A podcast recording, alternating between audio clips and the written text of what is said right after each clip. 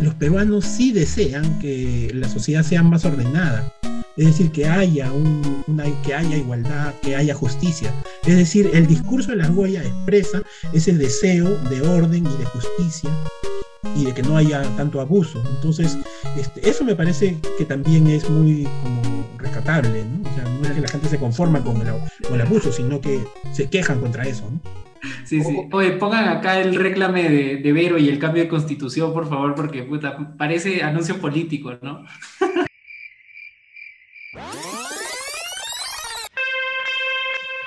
Bienvenidos a Sintesis, el podcast de lo que Kotler no te contó, de las mesas verdes en el Sky y de los sentidos comunes sin sentido. Somos cuatro egresados de la Facultad de Ciencias Sociales de la Universidad de San Marcos y en este podcast vamos a abordar temas de coyuntura, así como también los temas que nuestros profesores no nos enseñaron del todo bien. Más que respuestas, queremos dejarles preguntas y por eso ahí vamos.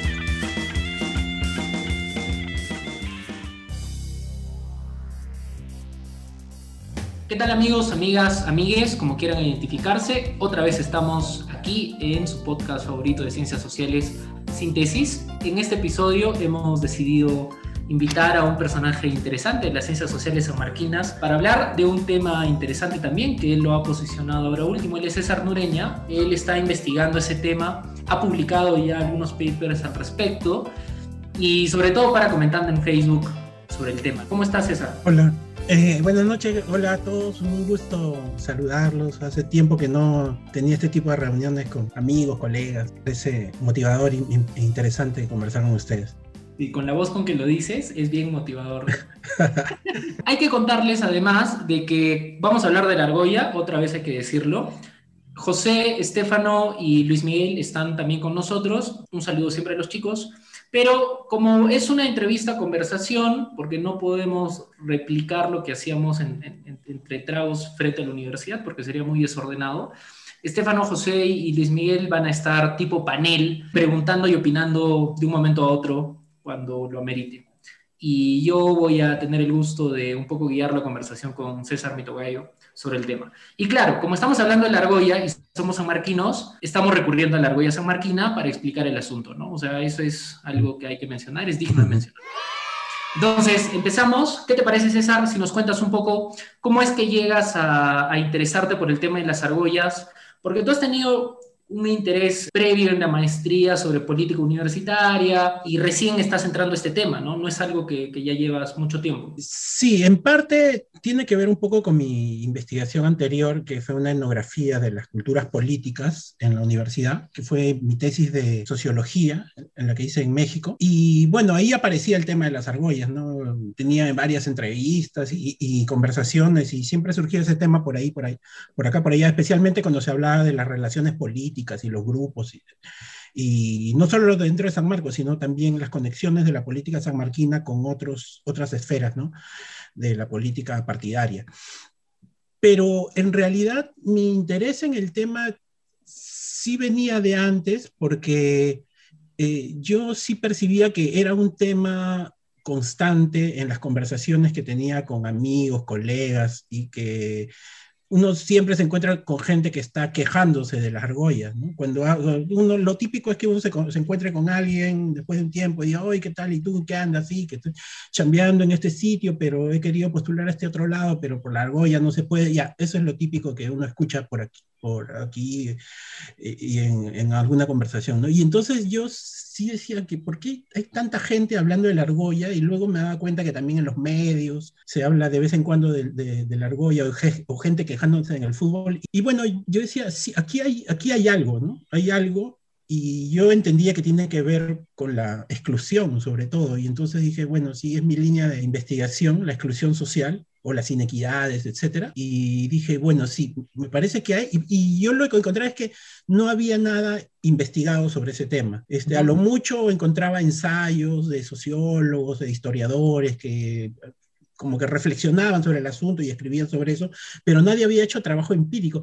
Eh, salvo un par, de, un par de autores que sí habían recogido algunos datos sobre la argolla, pero no, no es que hayan profundizado en eso, ¿no? Entonces era como un tema virgen y yo conversando con eh, Jürgen, con Golte, un día en su casa estábamos conversando y, y yo, estábamos hablando de este tema de la argolla y él me dijo, sí, eso se tiene que investigar. Y él me comenzó a hablar sobre las élites, sobre cómo se reproducen las élites en el Perú, desde la colonia hasta ahora, y dijo, ese tema de la argolla puede ser interesante para entender un poco mejor este tema de las élites. Y bueno, eso fue lo que finalmente como que me dio el puntillazo para decir, ya, sí, voy a escribir un proyecto sobre esto y voy a investigarlo para el doctorado.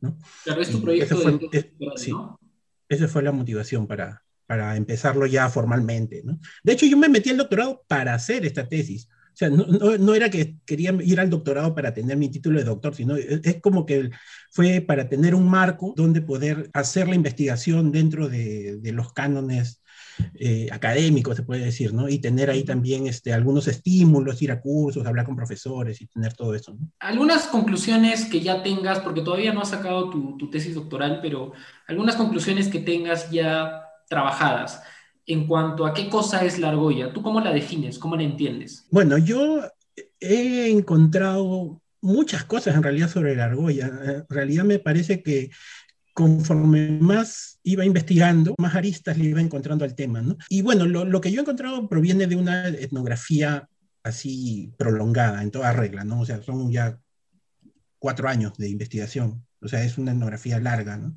Este, eso tiene que ver con el hecho de que ya me haya metido al doctorado para hacerlo, ¿no? O sea, para tener todo también esa, ese margen. Y bueno, lo que puedo decir sobre la argolla, y tratando de ser sintético, es que eh, el tema, eh, y también considerando que estamos en un ambiente de ciencias sociales, que el público también de ese podcast es de ciencias sociales podría quizás en, entrar en algunas en algunos tecnicismos, pero el, el, lo que yo encuentro es que la argolla se puede abordar para mí desde dos grandes dimensiones. ¿ya? Una de ellas es la dimensión del significado, o sea, ¿qué es la argolla para las personas? ¿no? Y eso es lo que nadie había investigado realmente. ¿no? Nadie había recogido datos de, de, O sea, mucha gente había escrito sobre la argolla, pero no preguntándole a las personas qué es, sino es cada quien daba su reflexión. Ya, entonces, en esa dimensión del significado hay la argolla puede ser, tiene muchísimas formas. Cuando yo digo argolla, cada uno de ustedes y cada persona que pueda estar escuchando esto tiene su propia idea de qué es una argolla o qué son las argollas. O sea, no existe un, un único objeto que es, eh, o alguna, un, un, tipo de relaciones o de grupo que para todos sea lo mismo. No, no, no existe eso. O sea, en el Perú cada persona tiene su propia idea, su propio concepto de argolla. Eh, y que puede ser un concepto mínimo como por ejemplo argolla para algunas personas es simplemente el amigo, o puede ser simplemente la vara, nada más, o, o las preferencias quizás. Otras personas lo entienden como un tipo de relaciones o a veces como grupos ¿no? como camarillas, grupos o como clientelismo, o hay quienes lo entienden como redes, como unas grandes redes que, están, que tienen muchos, muchas ramificaciones, y hay otras personas que tienen un entendimiento muy, mucho más denso, más profundo y amplio de qué es la argolla y la ven como si fuera un sistema, un sistema con muchos componentes, un sistema donde se reproduce el poder, que hay personas, redes, relaciones, acciones, este, y entonces... Eh, hay toda una dimensión que tiene que ver con esto del significado. Y esa, este, antes de entrar a la, a la, segunda dimensión, este, a mí me parece esta es la parte más interesante de lo que yo he encontrado, porque este, dentro de mis hallazgos, lo, lo que quizás sea más relevante es cómo y por qué en el Perú tantas personas tienen conceptos tan distintos de la argolla, ¿no? Y por ese lado, la respuesta que yo encuentro es que conforme las personas, conforme los peruanos van observando o sufriendo inequidades o abusos de poder, su concepto particular de argolla se va volviendo más grande, más grande, más grande, más denso, más denso, hasta que puede llegar desde una persona que muy joven solamente entiende la argolla como, no sé, que, como que no le den pase a, a la padula en el fútbol y piensa que eso es como un tipo de exclusión, hasta llegar a un entendimiento tan grande como entender la argolla como un gran sistema que domina las relaciones de poder en las élites en el Perú y tiene ramificaciones en, en la política y en, en, la, en las empresas y, y, en, la sociedad, ¿no? Entonces, todo ese tránsito de tener un concepto mínimo de argolla hasta tener un concepto grande y denso, se produce por las múltiples experiencias de injusticia, exclusión, inequidad, abuso que las personas sufren u observan en su entorno. O sea, no necesariamente que la sufres tú, sino que la ves que le pasa a tus amigos, a tus redes, entonces también te vas desarrollando tu concepto de argolla. Entonces, eso, por ese lado, la argolla se puede definir como eh, un objeto cultural, es como un símbolo, ¿no?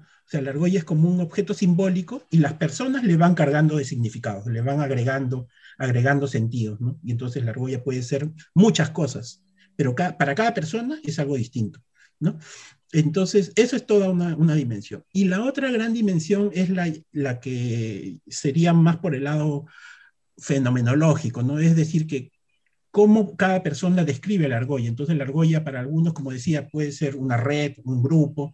Y entonces por ese lado, yo he hecho como una suerte de taxonomía, he encontrado 12 diferentes formas que tiene la argolla en las experiencias de las personas, las experiencias cotidianas.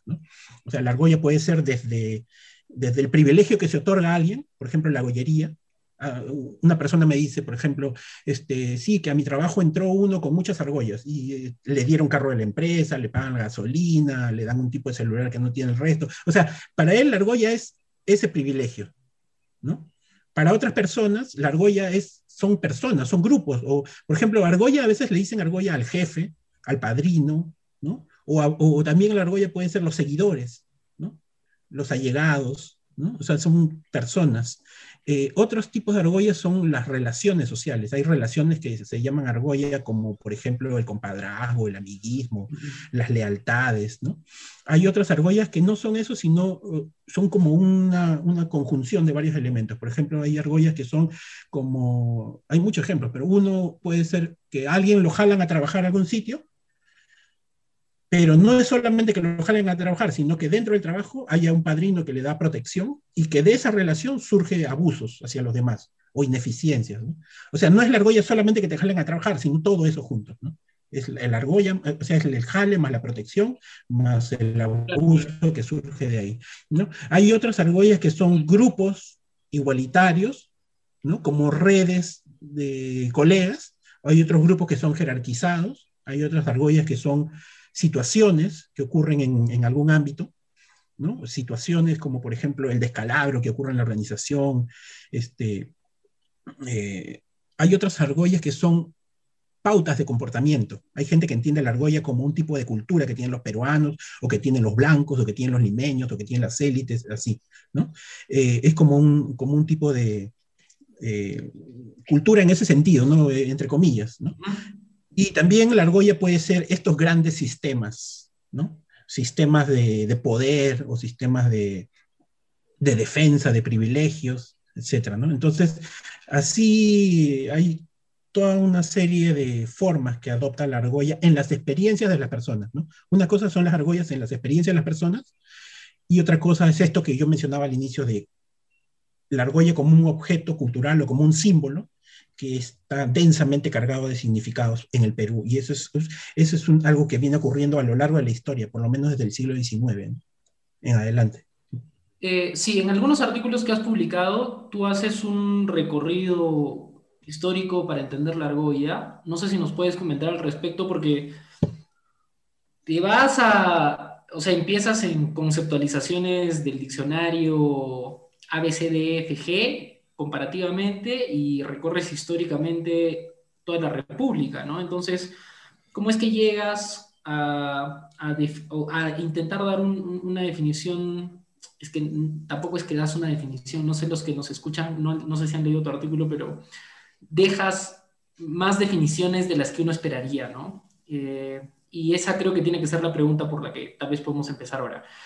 Eh, ya nos has contado que tal vez lo más interesante es entender que la, la argolla es un símbolo de desigualdad y que entender la argolla es entender la desigualdad. Es una entrada interesante para estudiar la desigualdad, ¿no? La exclusión. yo, prefiero llamar, eh, usar el concepto de exclusión social, más que desigualdad, o sea, entre, es exclusión en el sentido de que es, es una acción y que puede ocurrir en diversos niveles, ¿no? La desigualdad es algo quizás un poco más descriptivo, pero la exclusión quizás tiene un otro, otro sentido más, más profundo. Claro, claro, claro. Pero igual, o sea, podríamos empezar tal vez por esto de...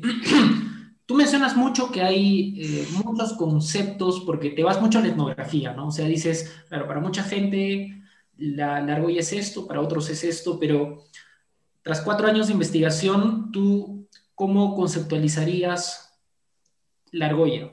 Eh, dejando de lado un poco la o sea, haciendo este trabajo más de conceptualización, de análisis eh, del investigador, ¿no? O sea, que no tiene que ver tanto con el estudiado, sino con, con una chamba ya nuestra. ¿Cómo la defines? O sea, si es que un estudiante de ciencias sociales tendría que decir, oye, ¿qué es la argolla? Pucha, he estudiado a Nureña y Nureña dice que sí, pues la argolla no sirve para esto y es esto la argolla. Entonces, ¿tú qué les dirías a esta, a esta población oyente que te aclama? Sí, a ver, Sí, como eh, e, e, ese, es, un tema complicado, pero bueno, yo sí he, llegado a una conceptualización, pero para darle un poco de, hablar del trasfondo de esto, es que, este, como decía, la argolla como para tantos peranos puede ser tantas cosas diferentes, entonces eso requiere como un trabajo de abstracción, abstracción para poder encontrar algún punto en el que un concepto pueda captar todas esas múltiples formas, ¿no? Entonces, lo, a lo más que he podido llegar es a esta idea de la argolla como un símbolo que los peruanos utilizan para oponerse al poder arbitrario, al poder abusivo, al poder excluyente.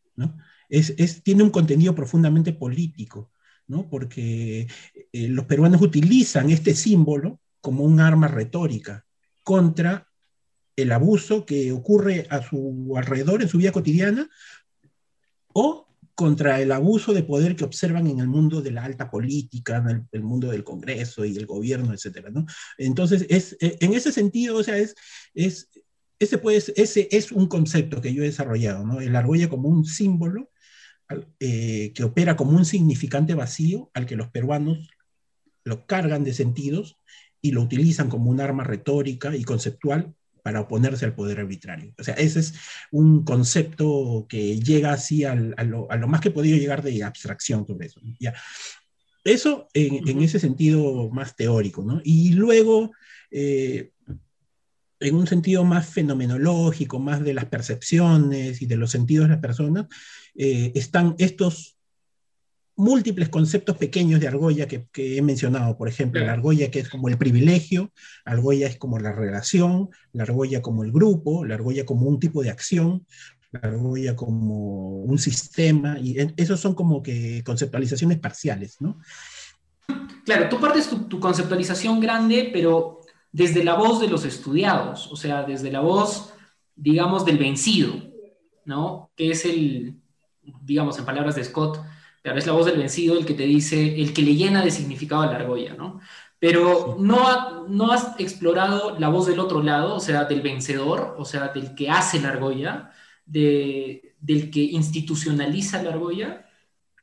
Eh, sí, en realidad sí. Lo que, lo que, ocurre es que la argolla es este, como transversal a toda la sociedad peruana. Yo tengo algunos de mis informantes eh, que son de sectores de clases acomodadas, ¿no? O sea, este, gente de clase media alta, clase alta.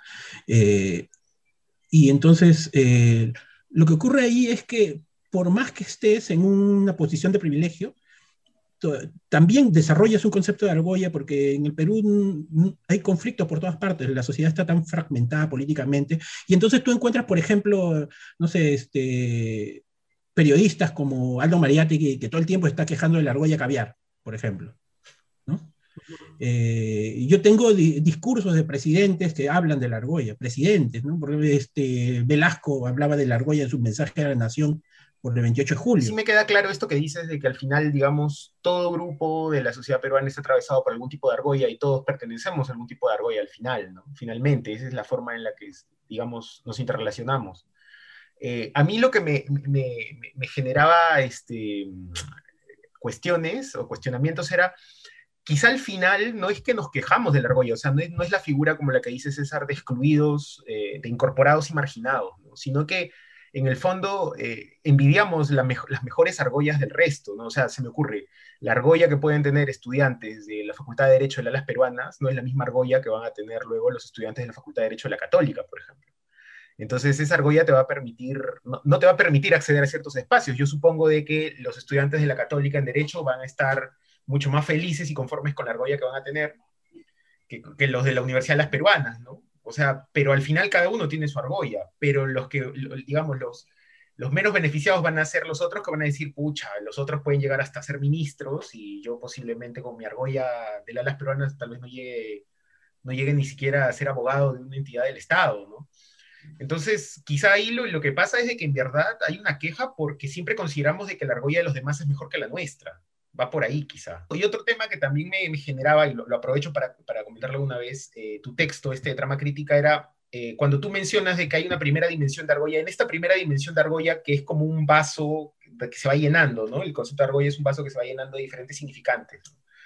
A mí, a mí cuando terminé de leer tu texto me generó, me generó una, una duda y dije, oigan, acá quizá pudiera, haber entrado bien un texto de Coselier acerca de historia conceptual. Eh, acerca de cómo se van generando los conceptos a través de la historia, porque en el contexto de trama crítica tú arrancas hablando de un libro de Basadre, me parece, ¿no? Historia de la República, y cuál era el concepto que en ese momento se le daba a Argolla, luego con el primer gobierno civilista, Argolla se le llamaba a estas relaciones que tenían los civilistas, ¿no? Con Pardo.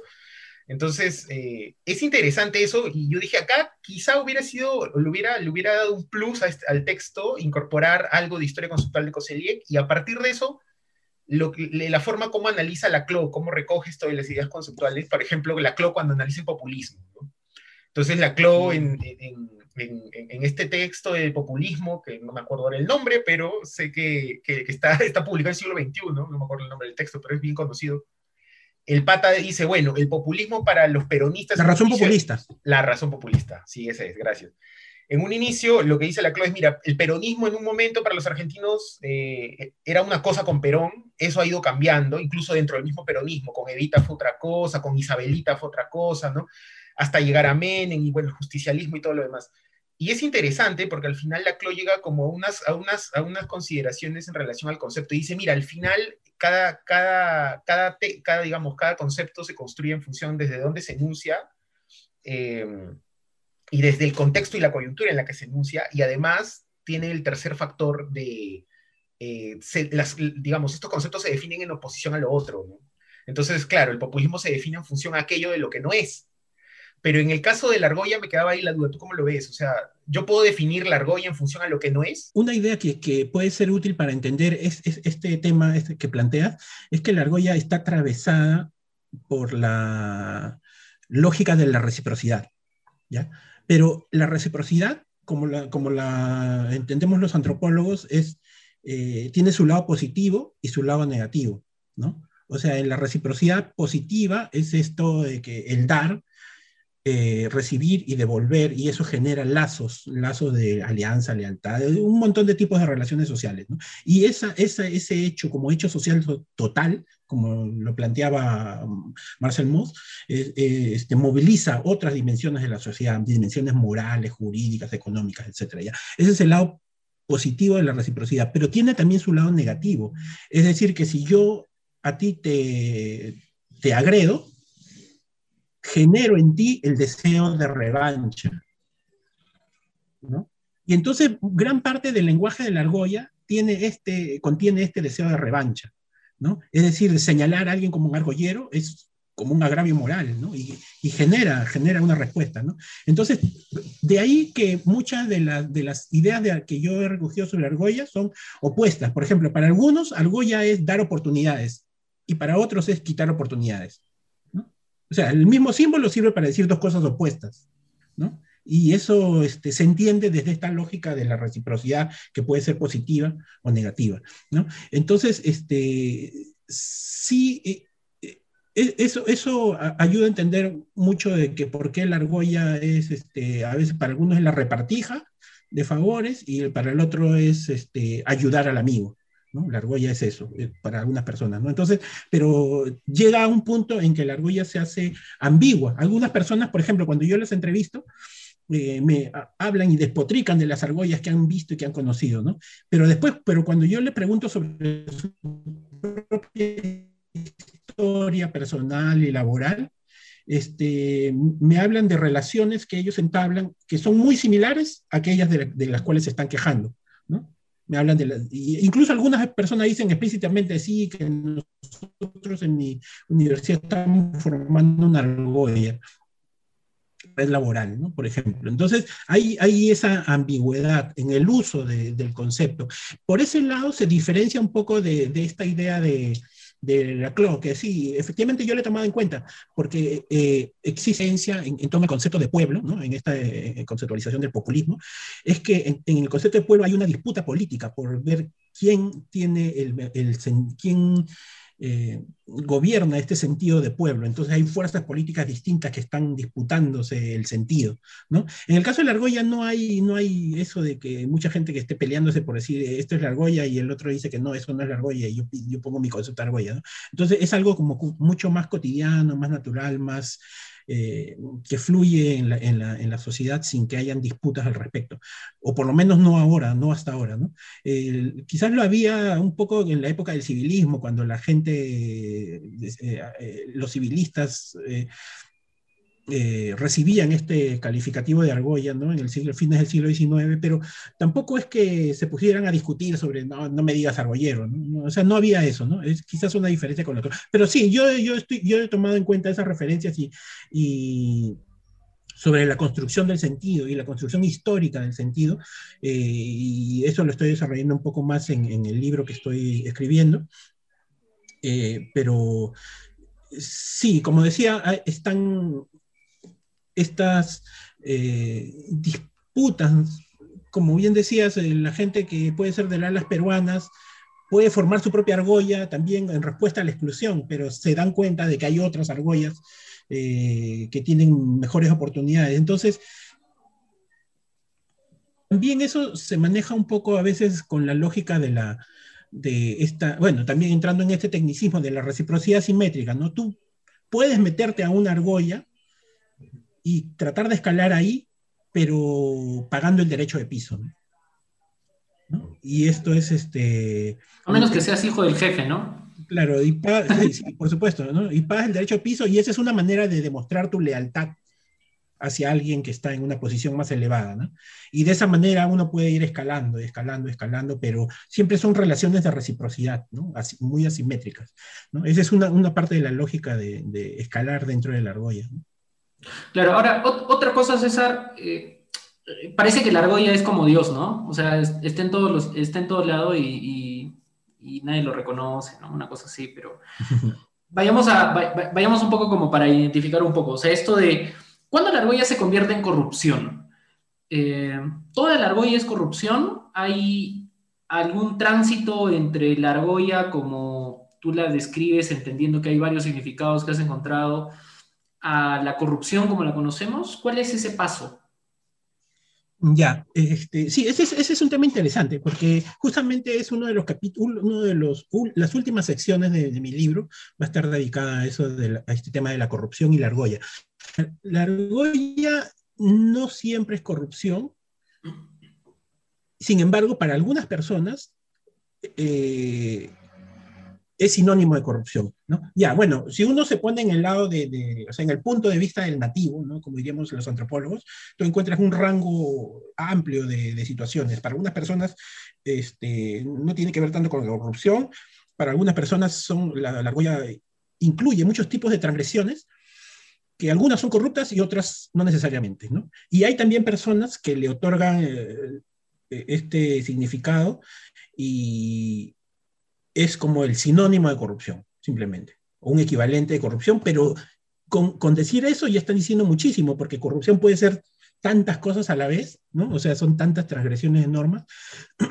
Entonces, lo que yo encuentro ahí es que, por ejemplo, si uno se pone en el punto de vista de, de las prácticas que las personas reconocen como corruptas o como argollísticas, por ejemplo, este juez Inostroza hablaba con, me parece si no era el juez Inostroza, era uno de estos jueces hablaba con, con, uno de sus compinches y decía, este... Walter Ríos, Walter Ríos se llama. Sí, Walter Ríos, ¿no? Y, decía, esto se refería a otro grupo de jueces, ¿no? Estos son unos negociantes, no son amigos, nunca van a ser amigos, ¿no? ¿ya? Pero, o sea, él, él, hablaba de eso, eh, o sea, estos otros eran tan corruptos como el grupo de, de, de, Walter Ríos y de Inostroza, pero, o sea, la división ahí era eh, lo que también en términos antropológicos diría el intercambio de mercado.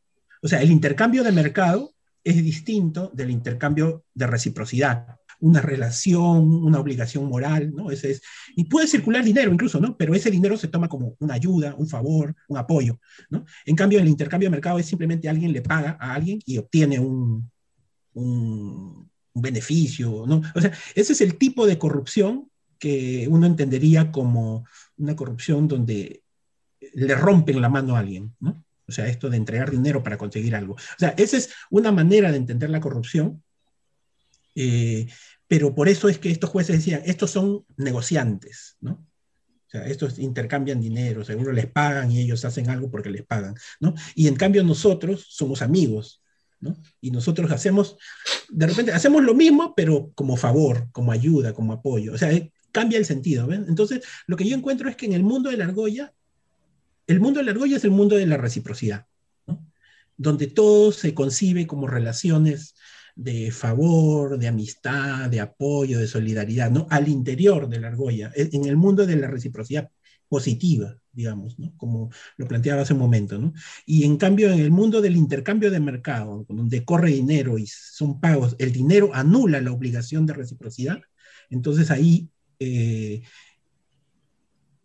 es también otro, eh, eso tiene otro, otro sentido, ¿no? Ahora bien, Sí, pero en ambos casos puede haber corrupción. En ambos casos puede haber corrupción, ¿no? En ambos casos puede haber corrupción. Ahora, yo lo, este, a lo que voy es que con esta idea de la argolla puede ayudar a distinguir los tipos de corrupción, o sea, formas distintas de corrupción. Algunas formas de corrupción tienen esta, esta lógica del intercambio de, intercambio de mercado, y en ese sentido estaría como que fuera del ámbito de la argolla, y otras transgresiones de normas sí estarían dentro del ámbito de la argolla en tanto funcionan como con la lógica de la reciprocidad. Es cuando yo eh, este, amaño un contrato, pero una licitación, pero para favorecer a mi amigo, porque tengo esa relación, porque este amigo antes me ayudó a mí, y entonces ahí eso, tiene otra lógica distinta de que simplemente venga alguien a romperte la mano, ¿no? Es, entonces, el, el concepto de argolla puede ayudar a entender la corrupción en esas dos grandes esferas, ¿no? O sea, e, en el Código Penal, bueno, eso está tipificado, ¿no? Tráfico de influencias, entonces tiene ya su, su propia lógica, ¿no? Ahora, en relación a lo que comentaba César, en, en, el sistema de justicia está esta lógica de las tribus judiciales, ¿no? Hay, hay, estudios, no se han hecho, desgraciadamente, como tú comentabas en un inicio, no se han hecho estudios de, digamos, focalizados en, en nuestro país, ¿no? Pero, por ejemplo, en Argentina sí hay estudios acerca, por ejemplo, de cómo funciona la Corte Suprema, y se analiza sola, hay un, un, texto de Leticia Barreda, que es una socióloga y antropóloga, me parece, argentina, y ella analiza la Corte Suprema, ¿no? Y cómo son las redes y las dinámicas solo en la Corte Suprema. Eh, bueno, está este estudio de Haris Mujica acerca acá en el Perú de cómo funciona el Poder Judicial, bueno, pero en verdad son muy pocos, ¿no? Acá en el Perú son muy pocos. Entonces, sí, e, eso, eso en relación, eso, eso también y, y, creo de que, bueno, creo que hay algunos documentos o papers acerca de cómo funciona algunos estudios de abogados, pero digamos, cosas muy pequeñitas, ¿no? Y normalmente yo creo que ahí el reto es porque el tema es muy técnico, ¿no? Son, son conceptos muy técnicos y desgraciadamente hay muchas veces, pues, son conceptos que, los conocen más los abogados, ¿no? los científicos sociales es como que se quedan un poco relegados a veces en esos temas.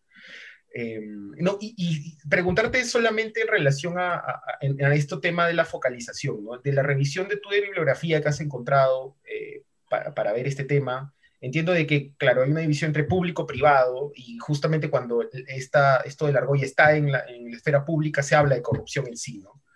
Eh, eh, ¿hay, ¿Has encontrado tú algunos otros estudios, al menos a nivel de región, en donde se haya hecho este análisis de argolla, pero vista ya como corrupción en algunas esferas como, no sé, educación? Por ejemplo, en educación lo primero que se me ocurre es este estudio de Ludwig Huber, ¿no? En romper la mano donde analiza las relaciones en el sistema educativo, en Ayacucho, Ayacucho me parece, sí, pero más allá no, no, no, no, recuerdo otra. ¿Tú has logrado revisar algo, has encontrado alguna de, de otra esa, ese tipo de bibliografía?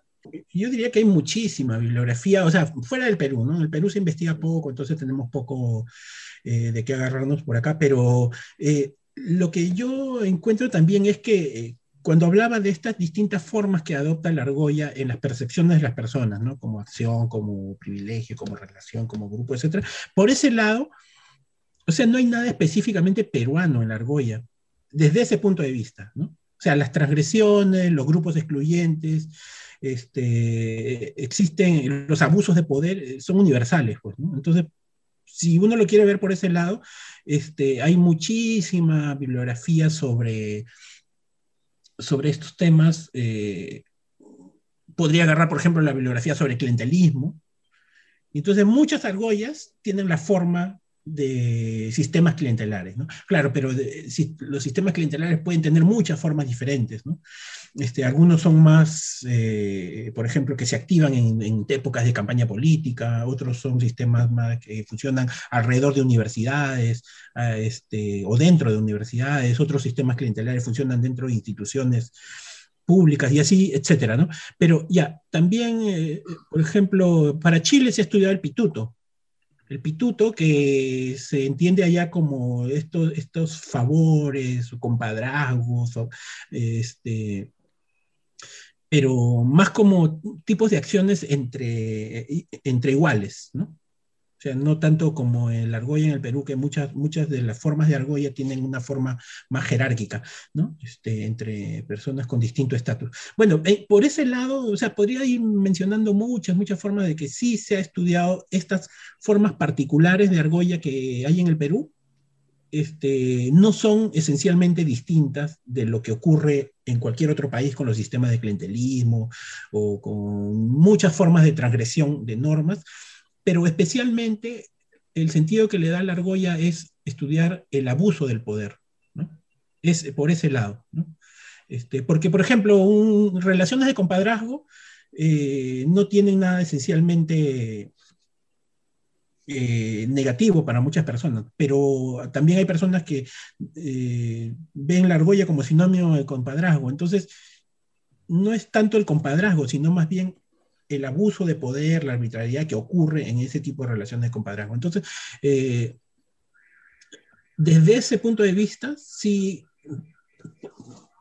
podría recurrir a muchísima bibliografía. Por eso, no, al menos en mi estudio, no voy a penetrar tanto en las múltiples formas que, puede tener la argolla y desarrollar una por una, sino más bien dar un panorama general y este estudio también es exploratorio, entonces no... Eh, en realidad es la, es la, primera investigación que se hace sobre la argolla peruana, entonces eh, tampoco es que me quiera extender así en, en, cada, cada una de las, de las formas particulares, porque sí, por ejemplo, para lo que tiene que ver con clientelismo sí se ha estudiado mucho, ¿no? Para otras formas quizás no tanto, pero hay todo un campo abierto ¿no? para, yo, quería hacerte una consulta con respecto a lo, que, a lo que explicabas y mencionabas.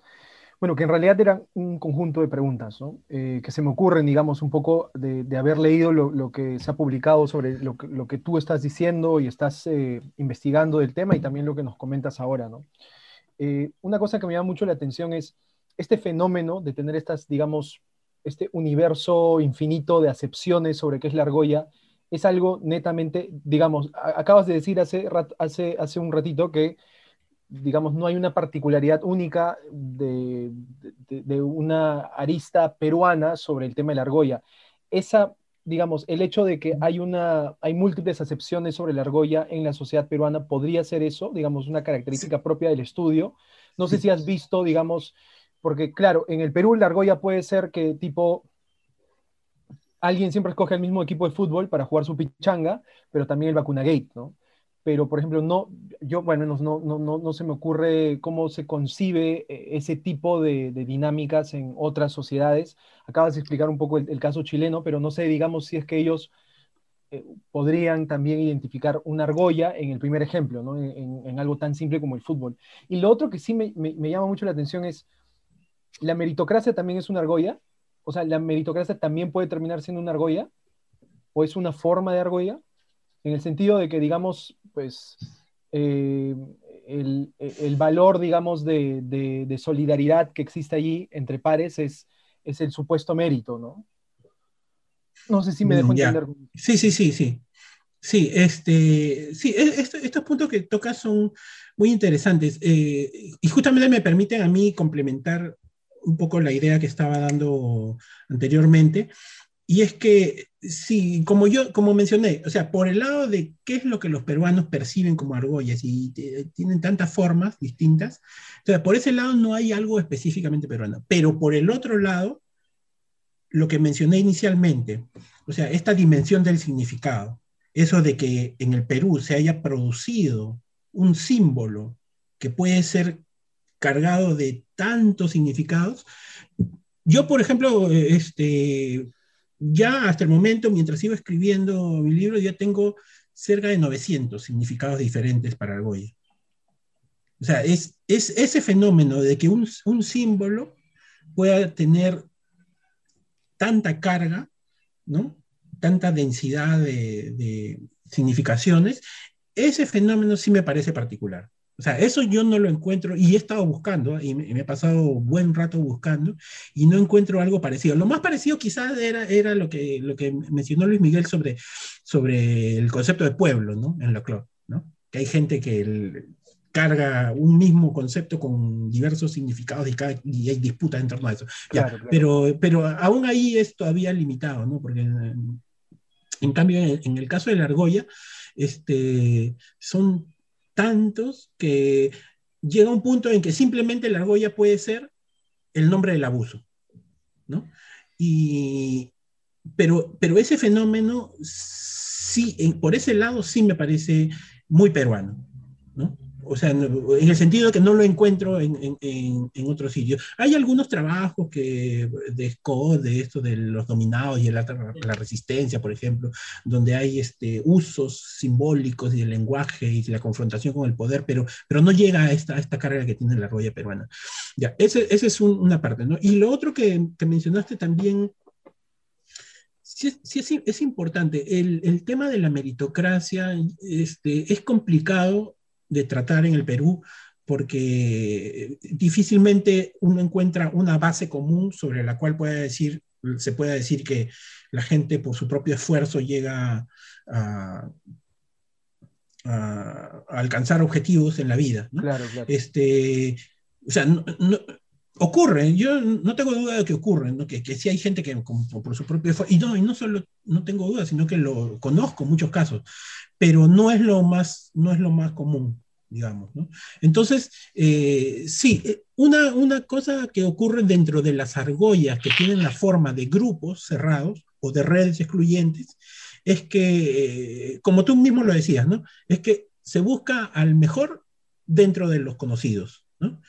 Y si no hay alguien dentro de los conocidos que pueda hacer, es el conocido de alguien más y, ya en el caso de que no haya, recién se puede integrar a alguien, alguien que no sea de la red, ¿no? Y entonces a esa persona, pero para integrarla se la hace pagar su derecho de piso porque esa es la manera que esa persona va a demostrar su lealtad al grupo o su mm. lealtad al, al cabecilla de la, de, la, argolla, ¿no?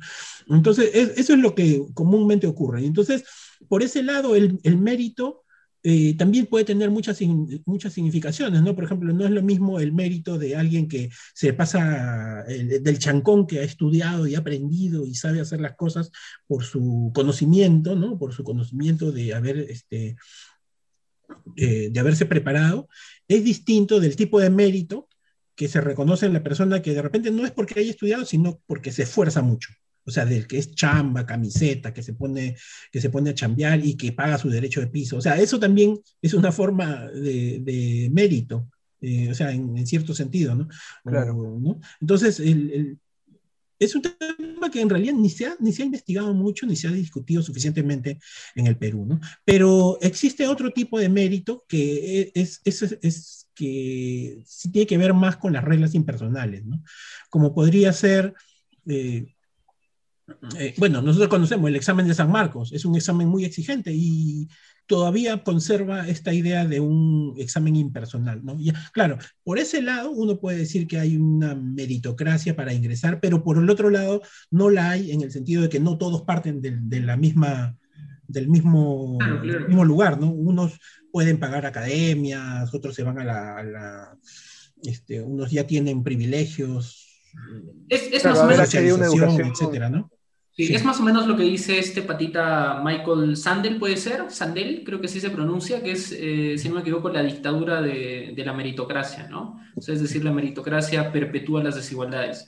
Claro, más o menos va por ahí la idea. Yo creo que, para, mira, para ir, para ir cerrando algunas, algunas cosas, a, mí me ha quedado eh, eh, algunas ideas que tal vez nos pueden ayudar a, a, pensar la sociedad que tenemos a partir de, de, tu estudio, ¿no? La primera es, si es que eh, la argolla es un símbolo de desigualdad y es un fenómeno al que le has encontrado 900 excepciones en, el Perú, entonces, es claramente de que, eh, no sé si es que validas esta aseveración, pero en sociedades tan desiguales, eh, la argolla es mucho más evidente. Primera, primera consulta, si es que aseveras esa, esa, si es que ratificas esa aseveración, ¿no? Pero lo curioso frente a esto es que la reciprocidad es una de las características principales de la argolla, que es lo que nos has dicho esta noche, ¿no? Positiva y negativa, en ambos lados. Bueno, positiva, negativa, como quieras, ¿no? Desde, desde el punto de vista de donde se vea. Pero eh, lo curioso es que en la teoría antropológica, mucha de la literatura que, se enseña se dice que la reciprocidad es uno de los criterios para generar sociedades igualitarias y controlar el poder, ¿no? Sé si recordamos muchos textos, eh, empezando en Malinowski, ¿no? De decir, eh, parte de la reciprocidad es claro, quitarse todo el poder que tiene uno para demostrarlo, pero también para regular el poder que tiene esta persona. Entonces, no es que la argolla como institución sirve para sobrevivir en estas sociedades desiguales, o sea, claro, es un elemento que te permite identificar sociedades desiguales, pero es una institución que te sirve para sobrevivir en ellas, ¿no? Entonces, ¿Es así? ¿Tú crees que es así o es algo que no sé pues, si estoy sobreentendiendo tal vez? A ver, eh, mira, yo eh, eh, justamente en, estos artículos que, había divulgado, planteaba una, una, idea que es como un corolario de mi investigación, ¿no? Y que apunta justamente a lo que tú estás este, preguntando. y tiene que ver con, con el imperio de la norma impersonal, ¿ya? porque lo que yo he encontrado es que donde más prolifera las significaciones de la argolla alrededor de los abusos de poder es donde, donde no existe una, un aparato que haga cumplir normas impersonales. Si estamos hablando de sociedades, sociedades del siglo XXI eh, y gobernadas por, o sea, regidas por sistemas estatales, entonces en teoría, tendría que existir un, nivel básico de normas impersonales eh, garantizadas por el Estado. Por ejemplo, la ciudadanía, la igualdad. La justicia impersonal. Ya, entonces, lo que yo encuentro es que donde no existe un sistema que haga cumplir normas impersonales, todo el mundo se está quejando de la argolla, porque son esos espacios donde cada quien eh, juega para su, propia, para su propio equipo. Este, y excluye a otros, ¿no? Y se producen todo tipo de abusos de poder. Entonces, en esos espacios eh, se hace más denso y más denso y más denso el concepto de argolla. En contraste, en lugares que tienen algunas regulaciones, que hacen eh, no solo regulaciones, sino aparatos institucionales para hacer cumplir las normas, en esos lugares el concepto de argolla se queda atrofiado. O sea, la gente se queda con su concepto mínimo de argolla de grupo de amigos o de el favor o la, solidaridad y nada más y, cosas, y, no avanza el concepto de argolla. ¿No? O sea, ese, me parece que es, es, un, es un, tema clave eh, a lo que lleva la investigación. ¿no? Es decir, eh, la, eh, y, eso tiene que ver también con la segunda parte de tu pregunta, es, es que este, efectivamente, donde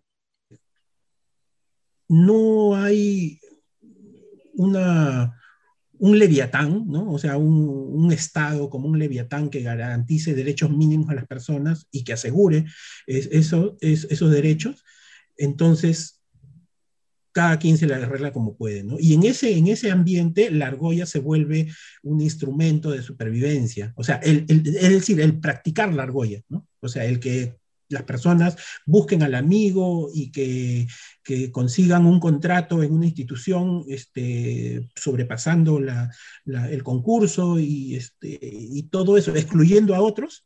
O sea, eso se vuelve como un medio para desenvolverse en ambientes desregulados, ¿no? en ambientes donde el Estado simplemente no se preocupa de lo que pase ahí. Entonces, es como la, por ese lado sí, sí, sí, lo que tú planteas me parece que sí va en la línea de lo que yo estaba sosteniendo. López Aliaga te diría que eres un terrorista comunista, ¿no? Porque estás pidiendo más regulación estatal para eliminar la argolla. o sea, toda la gente de derecha, toda la gente de derecha debe pensar eso, ¿no? O sea, oye hermano, estamos en un libre mercado, acá es sálvese quien pueda. ¿Para qué vas a poner reglas para todos si es que está funcionando bien. Sí, pero, pero ¿sabes qué? Una, una última cosita sobre esto es que yo lo que también eh, digo es que eh, justamente el discurso de la argolla y este, este carácter tan cáustico, el que tenga, que se use como un arma retórica, este, evidencia una, una ruptura, en la, una ruptura como conceptual. O sea, es decir, las personas este, en su vida cotidiana todos practican alguna forma de argolla para ir a trabajar, para conseguir atención médica, para conseguir eh, una ventaja judicial o para, para conseguir trabajo en lo básico, ¿no? Ya, es, eso está como que muy diseminado en la sociedad, ¿ya? Pero las personas se quejan contra, ese mismo, contra las mismas prácticas que observan en otros y en ellos mismos. Es decir, ahí hay como una, una, una ruptura. Entonces, lo que yo interpreto es que los peruanos sí desean que la sociedad sea más ordenada, es decir, que haya, una, que haya igualdad, que haya justicia. Es decir, el discurso de la argolla expresa ese deseo de orden y de justicia y de que no haya tanto abuso. Entonces, este, eso me parece que también es muy como rescatable, ¿no? O sea, no es que la gente se conforma con con el abuso, sino que se quejan contra eso, ¿no? Sí, sí. Antes de darle la voz a José, oye, pongan acá el reclame de, de, Vero y el cambio de constitución, por favor, porque puta, parece anuncio político, ¿no? no, no, pero antes, solamente una cosita en relación a lo que decías César ahorita, ¿no? Eh, tal vez es eso, o sea, yo a, mí me entran un poco de dudas con eso que dices, porque ¿es eso que realmente no quieren que el sistema de la argolla eh, sea el sistema que guíe sus vidas? ¿O es que tal vez se están quejando porque su argolla en comparación a la argolla de los demás es mejor? O sea, y, regreso, porque esa es una gran duda, ¿no? Que es la que me generaba cuando leí tu texto. O sea, eh, eh, a mí me da la impresión que la gente, coincido, coincido con lo que dices acerca de la institucionalidad y que en los espacios que no están regulados, la argolla, bueno, es el, el mecanismo de sobrevivencia. Pero no sé si, si la gente en verdad se queja contra la argolla a pesar de que la hacen y la llevan a cabo en su vida diaria porque porque quieren tener una regulación que les permita vivir en paz y porque ya no quieren la argolla más en su vida. O sea, yo creo que quizá es la cuestión porque, o sea, se quejan precisamente porque, oye, la argolla que yo tengo nunca va a llegar al nivel de la argolla que tiene, por ejemplo, los de la derecha, ¿no? Que, que mencionaba César. O sea, ¿por qué la derecha no quiere Estado?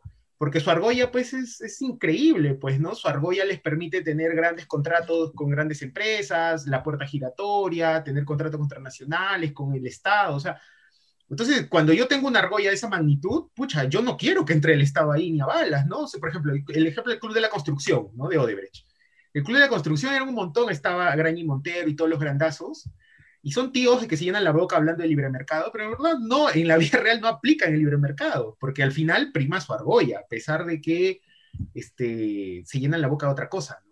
Es que en el fondo me da la impresión precisamente a ese sector grandote de la derecha que tiene, bueno, tiene toda la vara y la argolla del mundo, este, a ellos son los a los que menos les interesa que el Estado entre, ¿no? Y me da la sensación que los que no están tan favorecidos con una argolla tan grande se quejan no precisamente para que entre el Estado, sino porque en verdad quisieran que su argolla, a la que ellos pertenecen, llegue a tener esa magnitud. Entonces, yo creo de que ahí hay un, hay un tema que podría dar lugar a, a profundizar un poco más por ahí, no sé cómo lo ves, César. Sí, sí, yo, este, en parte va por ahí la idea, ¿no? Cuando yo decía que los peruanos anhelan una sociedad más justa y más ordenada, no necesariamente eh, pienso que estén pensando en una sociedad eh, democrática. ¿ya? Este, o sea, si pensamos como una democracia liberal, ¿no? O sea, no necesariamente los peruanos están anhelando una democracia liberal, sino están anhelando justicia, más bien, ¿no? Es decir, que ya estos tipos tienen su tremenda argolla, su tremenda baraza, pero lo que no queremos es que abusen contra nosotros, ¿no? O sea, que al menos eh, haya algunos espacios donde se valore, por ejemplo, el trabajo de la gente, el trabajo bien hecho, este, donde se me valore por, por mis capacidades, ¿no? A ese tipo de ideas me refiero cuando decía que los peruanos anhelan una sociedad un poco más justa y más ordenada. ¿ya? Entonces, por ese lado, sí, yo creo que empata un poco lo que tú dices con lo que yo estaba proponiendo, ¿no? Y creo, bueno, y te agradezco también por, por haberme permitido esa, hacer esa precisión, ¿no? Y, este, y sí, efectivamente, y, y, también por eso no es casual que en algunos sectores, justamente los que mencionaba, privilegiados, este, es donde a veces, no, ahí es donde no se quiere hablar de la argolla, ¿no? O sea, donde a veces incluso se niega la argolla y se dice, no, acá no hay argolla, lo que hay, hay mérito, ¿no? Entonces, este, sí, hay, hay un contraste ahí, ¿no? Hay un contraste. Eh, pero es, como decía, el discurso e, es, es, transversal, ¿no? O sea, pueden negar la argolla en ese sentido, pero la argolla tiene también tantas otras significaciones que no puede encontrarlas por cualquier lado, incluso en las élites, ¿no? Y un, un, dato, por ejemplo, un detalle que cuando yo este, publiqué el primer manuscrito, ¿no? O sea, lo subí a mi, a mi, a mi página de ResearchGate, donde, o sea, es como un, entre comillas, per print, ¿no? Para descarga libre. En los primer, el primer día tuve como 1.200 descargas y un montón de ellas eran de la católica, porque me salen las estadísticas ¿no? de quienes están descargando. Y, y, y, no exagero si les digo que una treintena de profesores de ciencias sociales de católica habían estado descargando el artículo. O sea, porque me aparecen ahí, pues, quiénes son y, y los nombres, porque es una red de, de, investigadores, ¿no? Y entonces, yo justamente encuentro que, es, eh, así como mucha gente dice que, para mucha gente Argolla es sinónimo de católica, yo encuentro que en católica es donde justamente hay más interés en ese tema y donde también hay visiones críticas, ¿no? Yo encuentro muchas visiones críticas sobre el mundo de la argolla en, en, en la argolla. Y no es casual que, por ejemplo, ese artículo de la epidemia de argolla haya salido en Trama, que este, donde los colegas que hacen la edición y, y la revisión y, y, publican esto son eh, de la Universidad Católica. Les interesa el tema, ¿no? También. Entonces, este, Sí, yo por ese lado pondría un matiz en este lado de las élites, ¿no? Porque las élites también este, son tan diversas, ¿no? Claro, pese a todo Ahí eso. está la preocupación, ¿no? Sí, pese a todo eso, nosotros aquí vamos a seguir quejándonos de la élite de la católica y demás instituciones y vamos a querer consolidar la élite sanmarquina. Claro que sí. No, no, pero, pero, pero, pero, antes, antes de que acaben, antes de que acaben, queremos darle un, un, saludo especial a nuestros amigos de la revista de estudiantes de antropología Antropía de la Católica por publicitar este podcast en su muro por de escucharnos, y, por y, por escucharnos. Y por escucharnos. Muchas gracias, chicos, chicas. Un abrazo para todos ustedes. Por más de que nos quejemos de, de su institución. Bueno, creo que hemos terminado con, con, con cosas interesantes. Hemos terminado aterrizando conceptos a la política y a cosas que están por hacer todavía, más aún en un contexto electoral. Eh, no sé si quieres agregar algo, César, para terminar, porque ya nos hemos excedido el tiempo, pero vale la pena. No, algo muy breve, solo agradecerles este, por este interés y la conversación que me ha parecido estimulante también y, y, y es oportuna porque es, está en medio de la escritura de mi último capítulo sobre el tema del, del libro. Entonces, tu libro sale... Es, tu libro sale, ¿puedes decirnos en qué editorial sale el libro? Para... Este, bueno, es, una editorial importante, solo eso, eso podría, podría comentar por ahora. Y, bueno. Pero, o sea, es que yo no, no quiero lanzarme a hablar mucho de la publicación hasta antes de ver el libro así en mis manos. Claro, y, claro. ¿no? Y no, es, eso, te puede pasar algo. No quiero como, generar como, falsas expectativas. Como la maldición de Millaí Garrido Leca, loco, que decía que iba a publicar y al final nunca salió nada. Chico, no, no, está bien. Sí. Resérvalo, resérvalo, está muy bien. Sí, sí, sí. Eso, y, y, bueno, entonces justamente en este proceso de escritura me ayuda mucho tener este tipo de conversaciones porque me, me obligan a tratar de explicar lo que quiero decir sobre la argolla, que es un tema tan complejo, este, y poner en, mis ideas en, un poco más en limpio, ¿no? Entonces, sí, gracias, César.